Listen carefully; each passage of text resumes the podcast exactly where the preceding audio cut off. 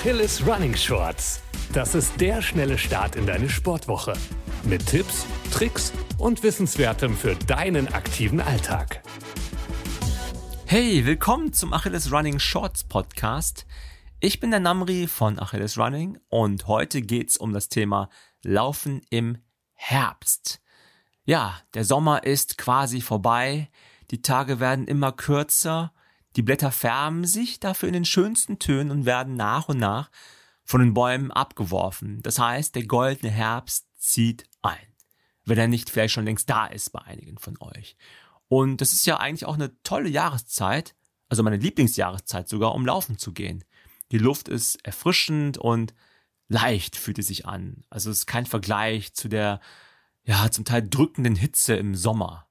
Aber der Herbst hat bekanntlich zwei Seiten. Neben dieser gerade beschriebenen goldenen Seite zeigt sich der Herbst leider auch allzu oft von seiner anderen Seite. Ja, dieses grau, nass, kalte, ekelhafte Schmuddelwetter, Regen, Kälte und der viel zu schnell einbrechenden Dunkelheit.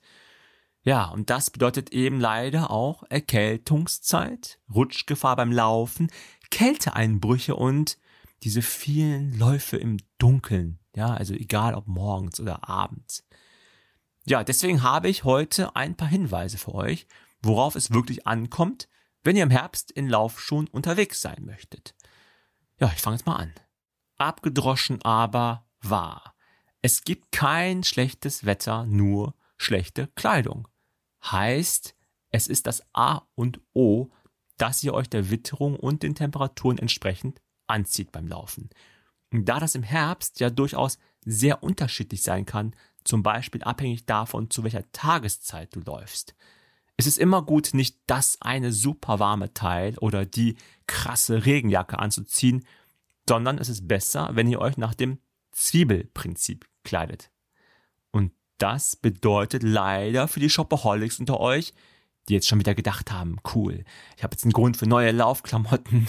nee, nee, ihr könnt euren Laufklamottenbestand aus dem Sommer weiter nutzen, indem ihr sie einfach kombiniert. Ja, ihr legt einfach mehrere Teile übereinander, ihr kombiniert sie. Schicht über Schicht über Schicht. Also, was heißt das? Statt dickem Pulli lieber Jacke über das Longsleeve über ein Shirt. Ihr wisst schon, damit könnt ihr euch leicht entblättern wie eine Zwiebel, daher Zwiebelprinzip, und ihr seid für alle Eventualitäten gewappnet. Logisch ist natürlich auch, eine wasser- und windabweisende Jacke in petto zu haben, kann im Herbst nicht schaden.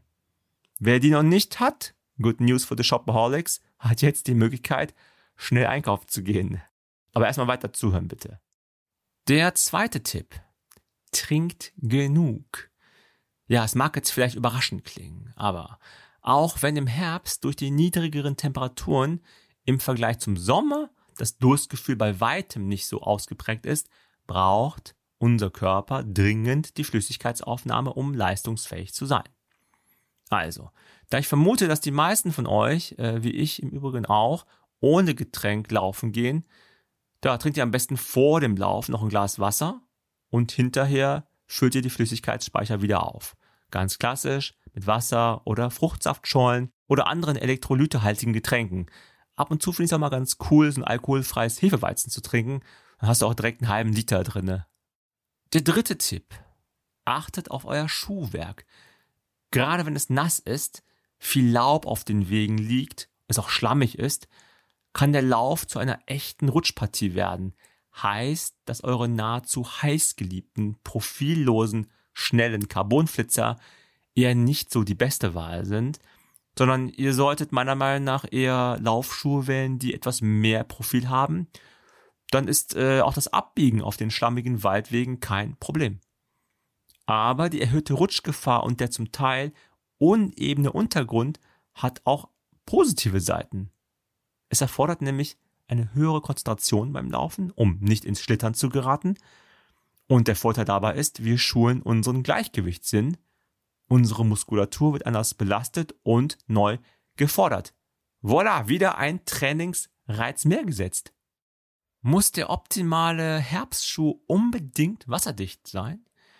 Ja, an der Frage scheiden sich die Geister. Ich finde, das hängt einfach von dir persönlich ab. Für mich zum Beispiel ist es gar kein Problem, wenn ich bei meinen kurzen bis mittellangen Läufen, die dauern so ungefähr 60 bis 90 Minuten, wenn ich hinterher nasse Füße habe, weil ich im Anschluss ja sofort duschen gehe.